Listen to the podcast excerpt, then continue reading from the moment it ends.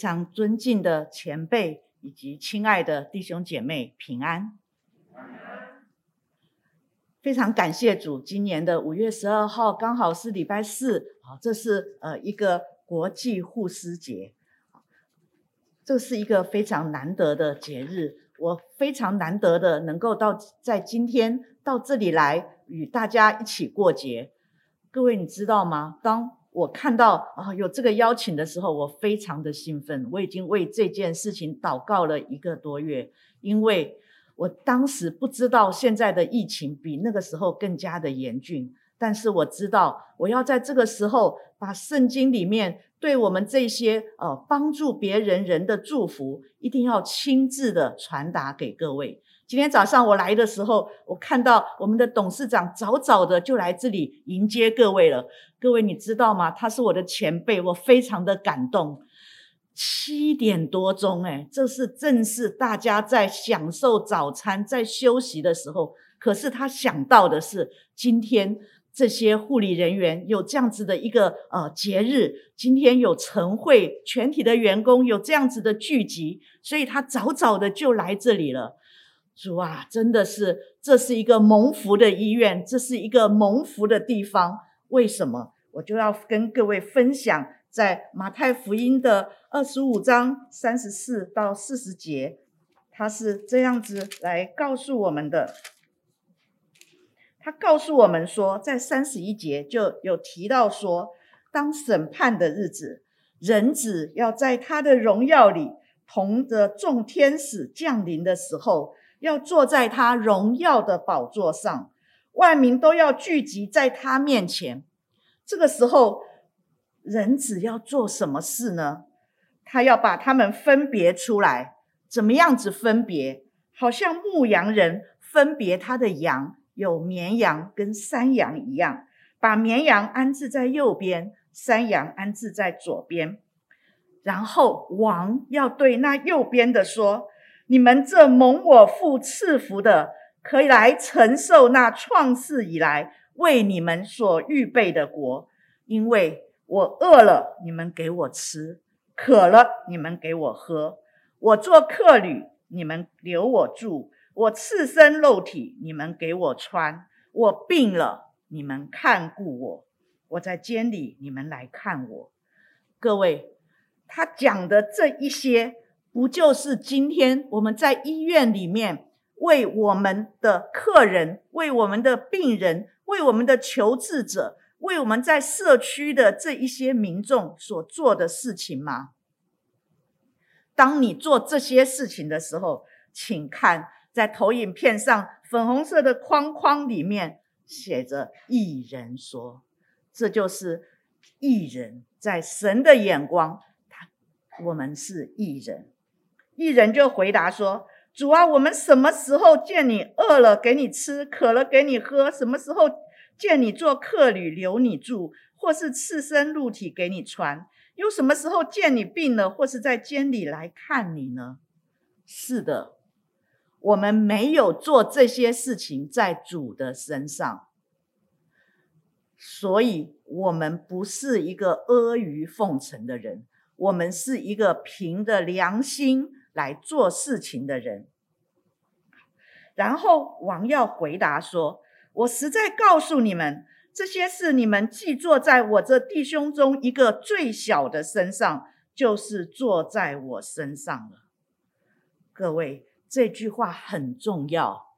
这句话告诉我们说，当我们走进这个领域，我们不再是小我，我们是大我。什么叫做大我？就是我们把这一些别人饿了给他吃，渴了给他喝。病了，看顾他的事情，做在王的弟兄身上。我们说这个呃，五湖四海皆兄弟也，也就是我们做在每一个人的身上，而且这个人是怎么样？最小的身上。什么叫做最小的身上？小代表怎么样？微不足道。也许他不是百万富翁。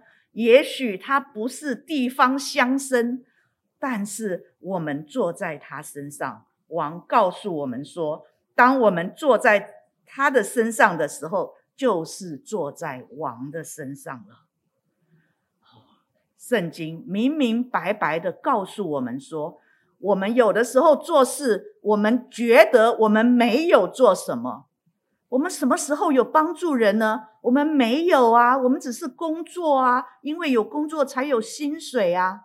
可是这边明明白白的告诉我们说，虽然是工作，但是在这个工作里面，我们有加上一个很重要的成分，这个成分就是爱心，这个成分就是我们对服务的热情。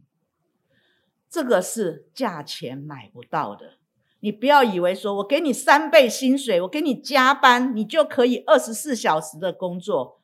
不，你要看到这一群人愿意服务，最重要的是他的热情。最重要的是他的热情。所以护士节哦，为什么呃选说哎五月十二号？其实它有一个象征性的意义，就是在呃。十八世纪的时候，有一个人叫做佛罗伦斯·南丁格尔，她是一个呃女性，但是呢，她却做了一件跨越性别的事情。什么叫做跨越性别的事情？当时有钱的女孩子是不需要照顾人的，要吃什么、要喝什么都有人照顾的。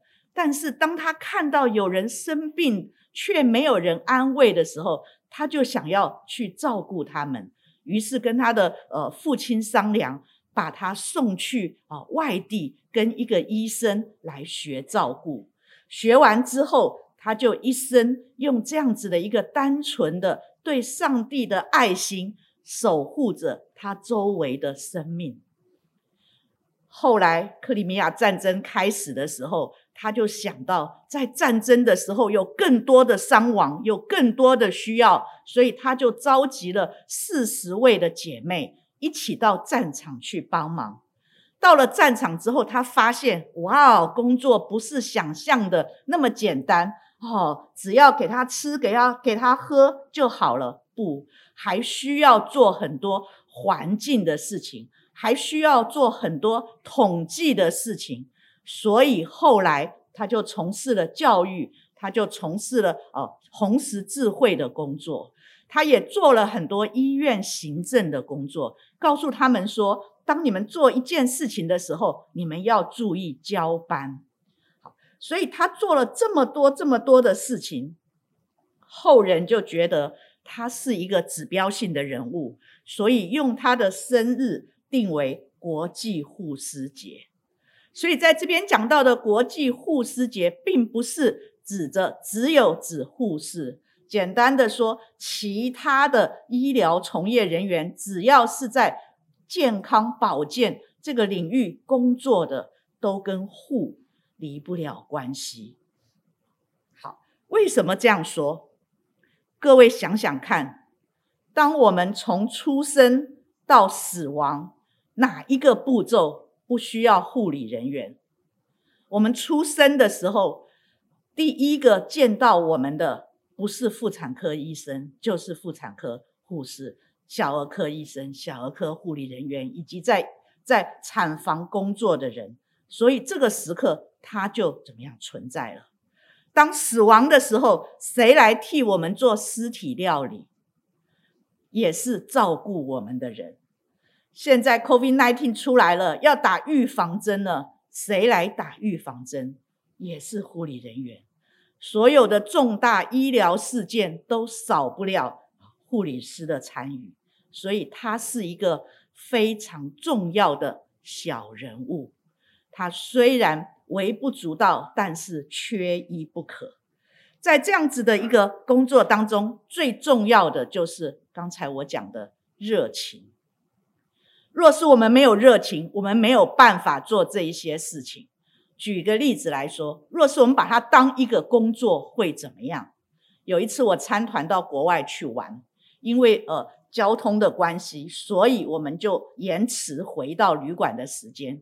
眼看着大概还有二十分钟的路程就到旅馆了，结果司机把我们停到路边，说：“各位贵宾，对不起，我下班了。我已经告诉公司我的车子在什么地方，他们很快的就会派人来把你们送到旅馆去。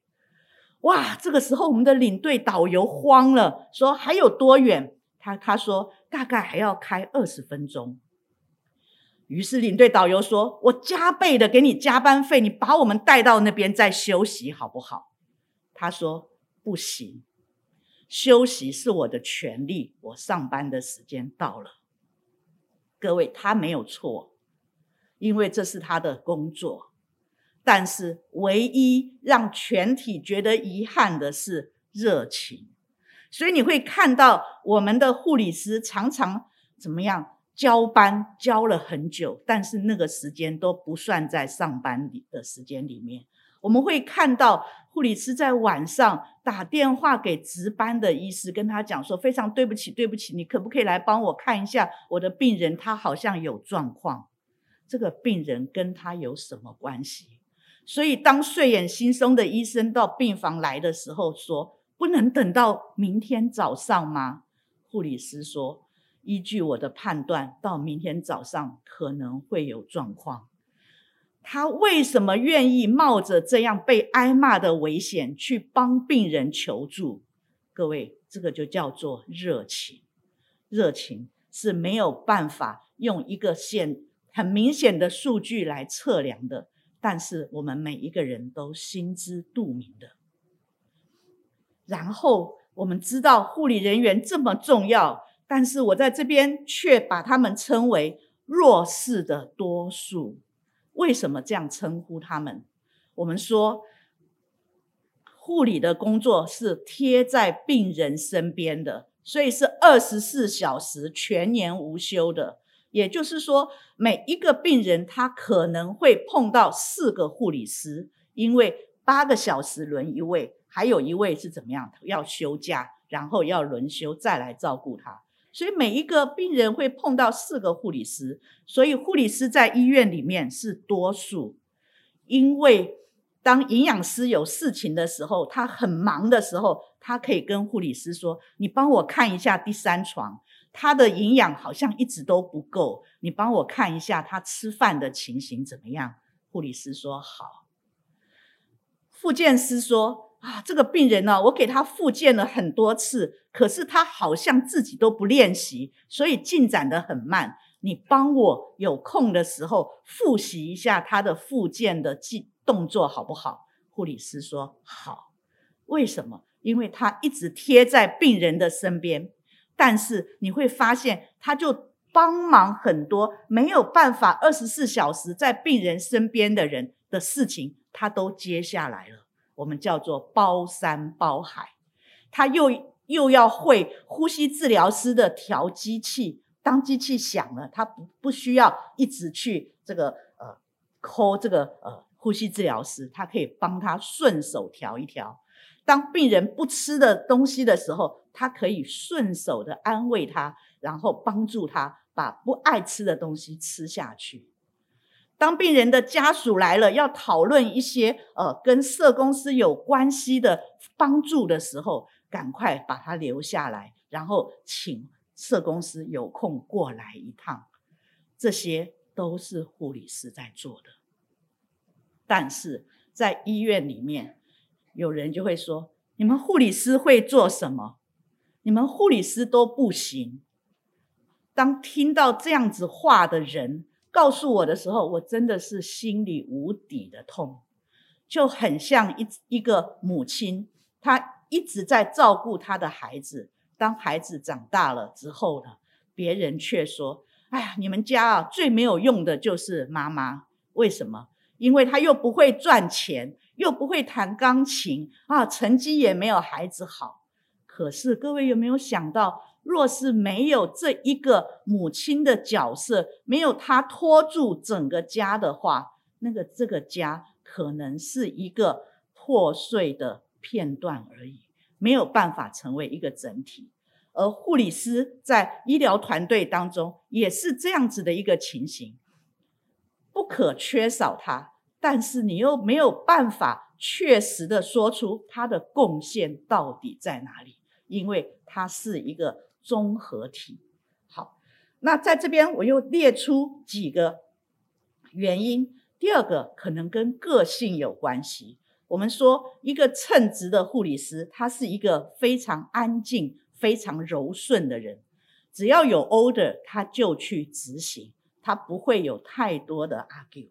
他的表现出来的反应是比较被动的，因为他都在执行上级的指令，是比较沉默的。他把事情做完之后，医生啊来查房都做得很好，非常的安心。病人离开的时候说啊。谢谢啊，彰化基督教医院，谢谢我的医生，你们这里医术精湛，你们这里怎么样啊？视病如亲。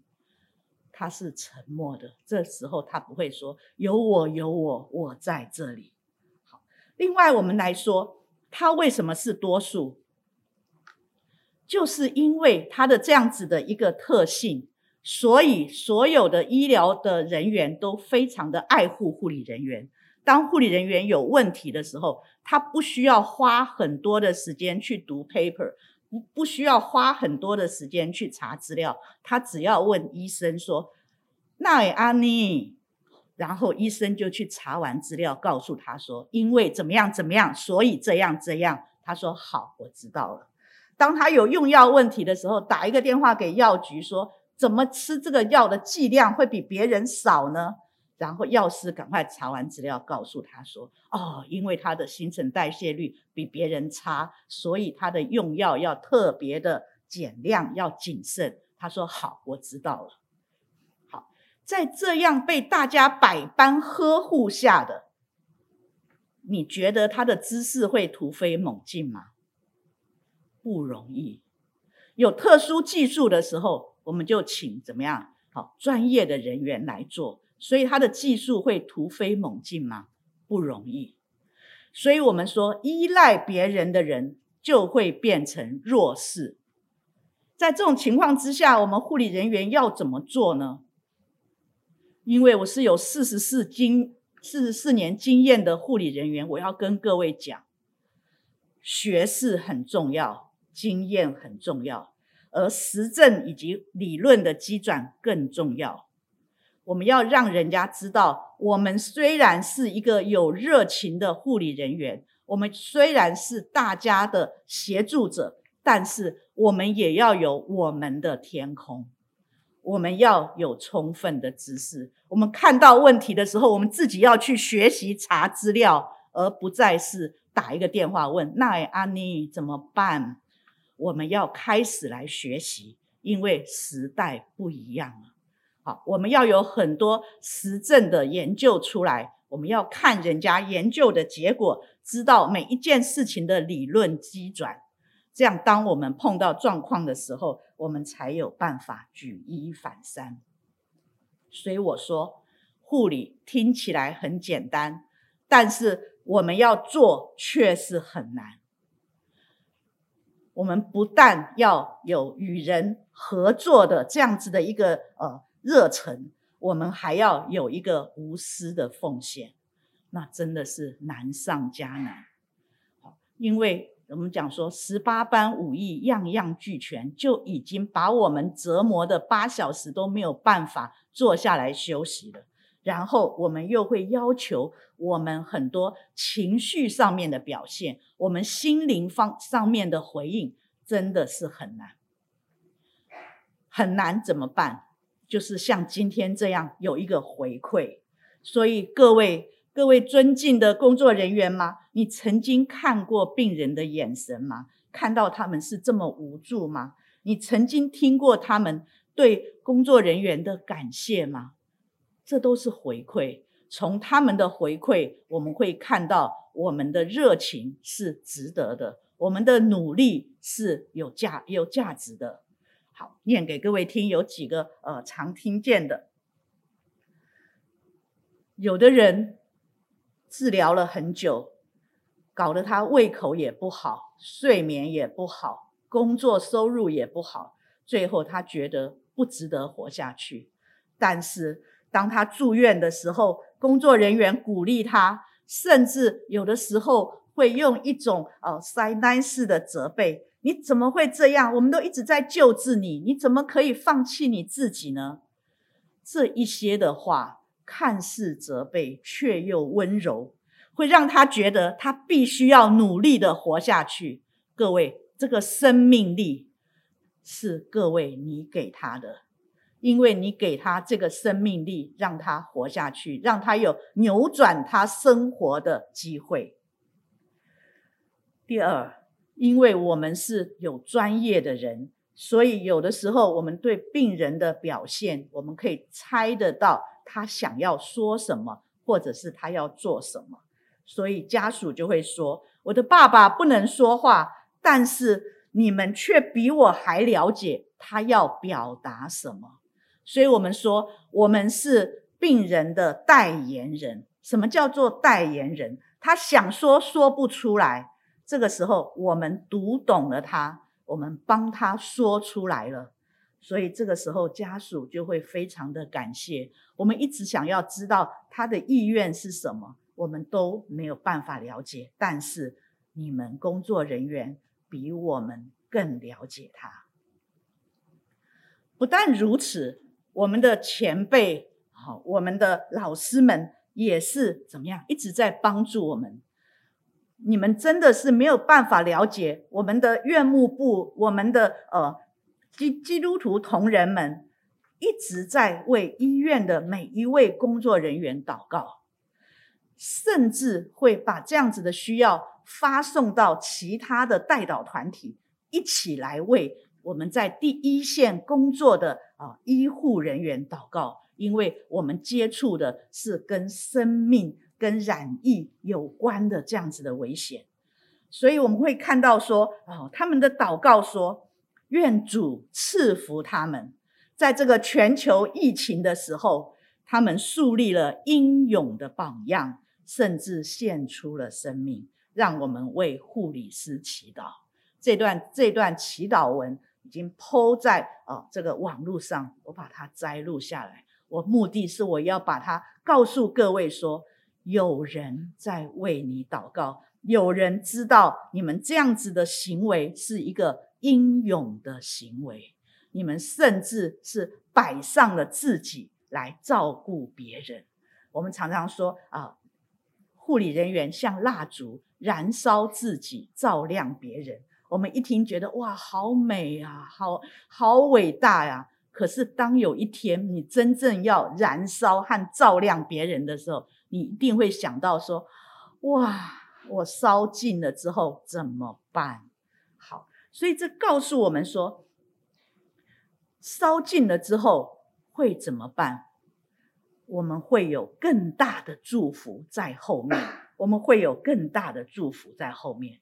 这种祝福是一个高阶的快乐，这种祝福是到我们灵魂里面的快乐，是因为别人也也。感觉到有你的存在，而感觉到平安的快乐，这是非常非常难说的，但是非常非常重要的。举个例子给各位听，在疫情刚开始的时候，还没有三剂的疫苗可以打，还没有快筛剂可以用的时候，我的儿子得病了。他甚至得病却没有办法诊断，因为不知道怎么诊断。他只感觉到说，他的病人来看他的时候是有发烧的，喉咙不舒服的。然后过了过了几天，发现他的这个病人住院的那个房间的病人全都有同样的症状。过了不久，医生护理师也有同样的症状，隔壁病房也有同样的症状。他祷告的时候，就感觉到他得病了，立刻告诉我们说：“请你们替我祷告。”我觉得我已经怎么样染疫了，可是我没有办法确诊，因为我们没有筛剂，我们没有办法来确诊，怎么办？怎么办？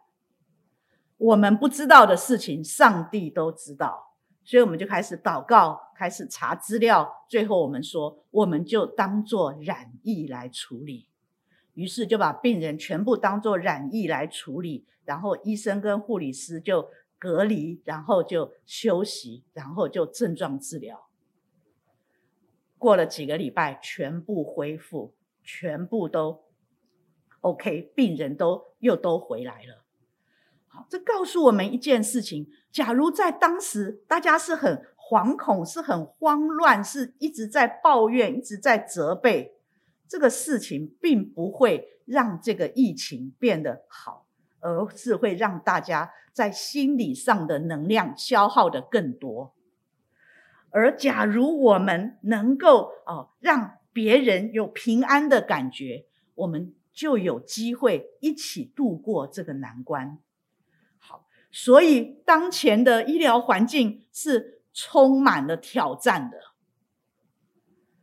我们的敌人是我们所看不见的那个小小的病毒，然后它也是无所不在的，它可以吸附在任何的呃的地方的。但是我们又要怎么样的方法，让我们自己不被它打垮呢？很重要的是，我们要用我们的专业来面对它，该怎样防护就怎样防护，该做的都不要少，该给人的都不要少。然后我们一定要做团队的防护。什么叫做团队的防护？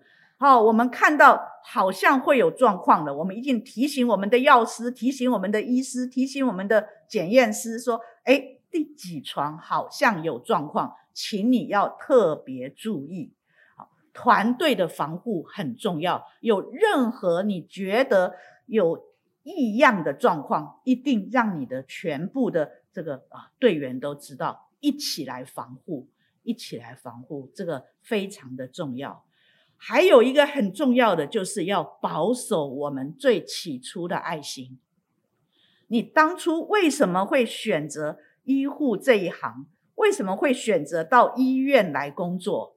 我相信你若是没有爱心的话，你不会到这里来，你不会有这个选择。所以就请各位，在我们真正被需要的时候，要保守我们最起初的爱心。